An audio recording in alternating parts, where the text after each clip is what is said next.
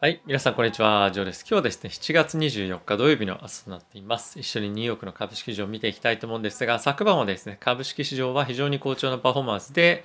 え3指数ともに大きく上昇していたというような状況です。で、ここ最近ですね、非常に波の多かったラッセル2000に関しても上昇していて、株式市場全般としては全セクターまんべんなく上昇をしていた一日だったということですね。一つ気になるのはやっぱり中国関連の銘柄がここ最近まあ、中国政府のですねあの民間企業に対しての規制ですとか、まあ、監視こういったところがさらにさらに強まってくることが予想されてここ最近パフォーマンスが非常に落ちてるということが、まあ、一つ挙げられるかなと思ってます。で、それ以外のアメリカのセクターで、まあ、一つ注目なのはやっぱり広告というかテック関連かなと思ってます。でコロナのこの状況がですね今後も長く続くだろうというところから企業がどこにお金を使うのかってするとやはりオンラインの広告、まあ、そういったところが非常に、えーまあ、今後もですね伸びてくるんじゃないかっていうような、まあ、予想からこういったところで資金が集まってるんじゃないかなと思ってます。あとはですね、まあ、とはいえなんですけども短期的には非常にここ最近ですねアメリカ国内での消費っていうのが非常に伸びてきていて特に旅行関連ですねもうほぼ、えー、コロナ前と、まあ、同等のレベルまで戻ってきてると。でそういったことからやっぱり人々が外に出てお金を使うっていうのが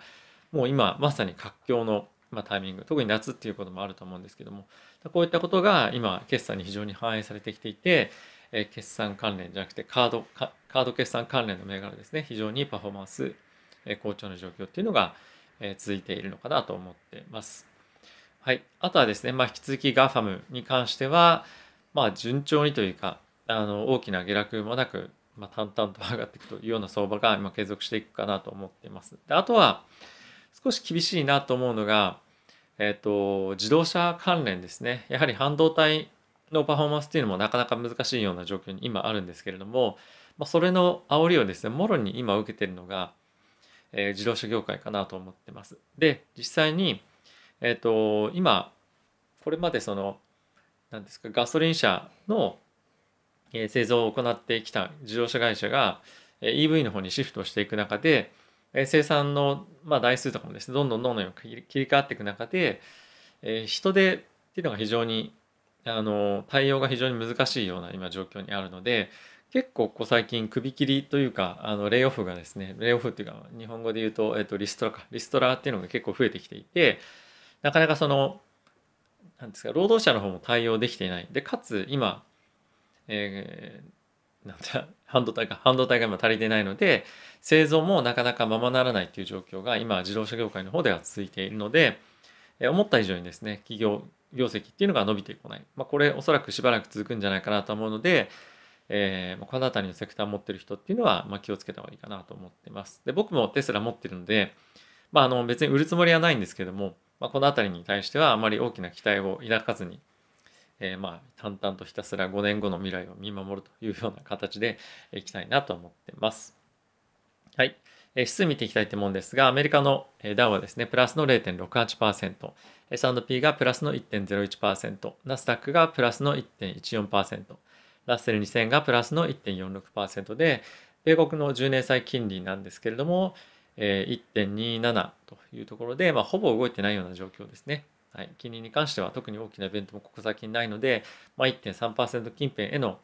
あの、まあ、攻防というか、まあ、この辺りに推移っていうのが今後も継続して続くんじゃないかなと思っています。はい、でニュース見ていきたいと思うんですが、まあ、いくつかやっぱりポイントがあって昨日に関しては非常に中国銘柄が大きなインパクトを受けてたんですが、えっと、これは昨日のニュースではないんですけれども、えー、中国の銀行の HSBC とスタンチャートがですね、え、中国恒大の香港で今開発している向けの物件の新規融資っていうのを中止しましたよっていうニュースが先日あったんですけれどもこれに加えてですね、えーと、中国は中国国内の景気をま盛り上げるためにいろんな施策っていうのがあると思うんですけれども不動産融資を通じた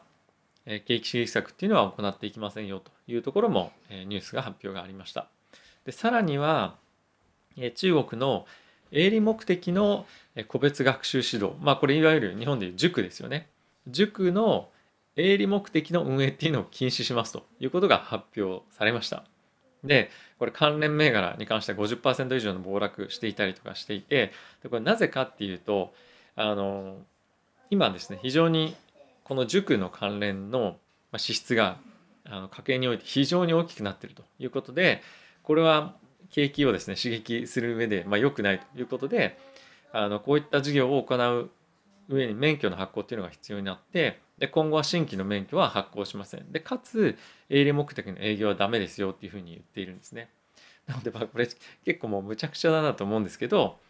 あの一応中国の政策としてこういったことが今起きてると。で今後はさらなさらなるですねいろんな民間に対しての規制っていうのが、えー、かかっていてで特にですねノンバンク関連、まあ、いわゆるその貸あの貸金ですよね、まあ、そういったところに対しての企業への、えー、いろんな制約とかっていうのもどんどんどんどんあのしていくということでもう非常にもう中国銘柄に関してはあの希望の光が全く見えないような状況に今、まあ、一部のセクターではあると思うんですけども今そういった状況にあるんじゃないかなと。で今後これを抜け出せるかどうかっていうのは、まあ、中国とアメリカの政治的な問題っていうのもやっぱりもう問題というかまあいろいろやり合ってますけどもそういったところもあるので、まあ、中国銘柄、まあ、僕も持ってますけれども今後も少し厳しいような状況っていうのが、まあ、続くのかなと思ってます。でただし、まあ、僕持ってる銘柄は、まあ、ニオとかバイドとかなんですけども、うん、まあもともと長期で入っている銘柄ではあるので、まあ、そんな簡単にあのこの辺りは手放すつもりはなく、まあ、あまり大きく損失が出てるとかっていう23%ぐらいだったから僕の持ってるポジションに関しては。なので比較的最近入ったっていうのもあるのであの、まあ、継続してしばらくウォッチしていきたいなと思っています。はい、あとはですね、アメリカの方の、えーと、ワクチン関連のニュースなんですが、ファイザー製のワクチンを2億回分ですね、追加購入を政府がしたというニュースが、えー、出てきました。でこれの使い道なんですけれども子どもへの接種というところとあとはブースター接種、まあ、3, 回3回接種の分をですね今追加購入したということなんですけれどもやはりですね今後ワクチンの、えーまあ、製造、まあ、かつ販売というところの、まあ、業績はですねかなり向上に今後もいくんじゃないかなというふうにやっぱ思います。で昨日もモデルナに関しては7%以上の上昇していましたしバイオテックに関してもオールタイムハイをですねまあ、連日更新というか一進一退ではあるんですけども一進一退ちょっと違うなあの上がっては下げ上がっては下げで、まあ、どんどんどんどんオールタイムハイを更新していってるような状況になってますで EU の方でもですねモデルナ製のワクチンっていうのを新たにですね12歳から17歳っていうレンジでまた承認をしましょうよというようなことをですねあの今進めているというような状況となってます。はい、もうおそらく今後はですね12歳以下っていうところも、えしっかりとテストをして、えー、ワクチン接種というところに向かっていくと思いますし本当にこのワクチンの、ま売れ行きというかあの2回がダメなら3回もしくはまた新しいのを開発してっていうところになってくると思うので、まあ、かなり好調なパフォーマンスっていうのがあのどんどんどんどんこの銘柄関連は続いていくんじゃないかなと思ってます。はい。あとはですね、まあ、中国関連のちょっとニュース多すぎたんで、この政治関連はちょっとやめましょう、今日は。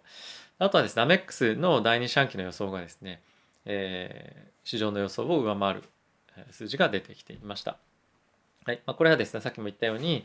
国内旅行及び、まあ、娯楽関連の消費がですね、パンデミック前の水準、まあ98%というところまで回復してきているということがニュースとして挙げられていました。やっぱりもうアフターコロナというか、ウィズコロナっていうところの経済シナリオが、えーまあ、非常にもう濃厚になってきている中で、やっぱりとはいえ、もう今、やっぱこの何ですか？ワクチン接種してしてきてる人たちに関してはもう旅行行けるようになったりとか、まあ、あとは企業であれば今までの業態だけじゃなくてやっぱオンラインで発注できたりとか、まあ、あとはオンラインで人が介さずにサービスを提供できるように、まあ、そういったことをですねより、えー、まあ導入しているところの企業は非常に強いパフォーマンスが出てきているかなというような状況ですね。はい。まあ、今後もテック中心に僕は上がっていくとは思ってるので、え追加的にどんどん資金を入れるのは、まあ、まずは GAFAM とかが結構いいのかなと思っていて、昨日 Google、Facebook 上がってましたけども、昨日追加でまた Google 買ったりとか、あとは Microsoft をですね、えー、追加で購入をしました。はい。まあ、あの、このあたりもキャッシュなり債券なりいうような意味合いで入れていって、どんどんどんどんこのこのあたりにまずは資金を入れて、であとは他の銘柄が大きく安くなったりとかに、えー、この辺りを取り崩して入れていくというようなまあ戦略でまずはやっていこうかなと思ってます。はい、連休まだ引き続きジメジメしてますけれども、えー、非常にですね健康にはあの気をつけて皆さんお過ごしください。ちなみにこういう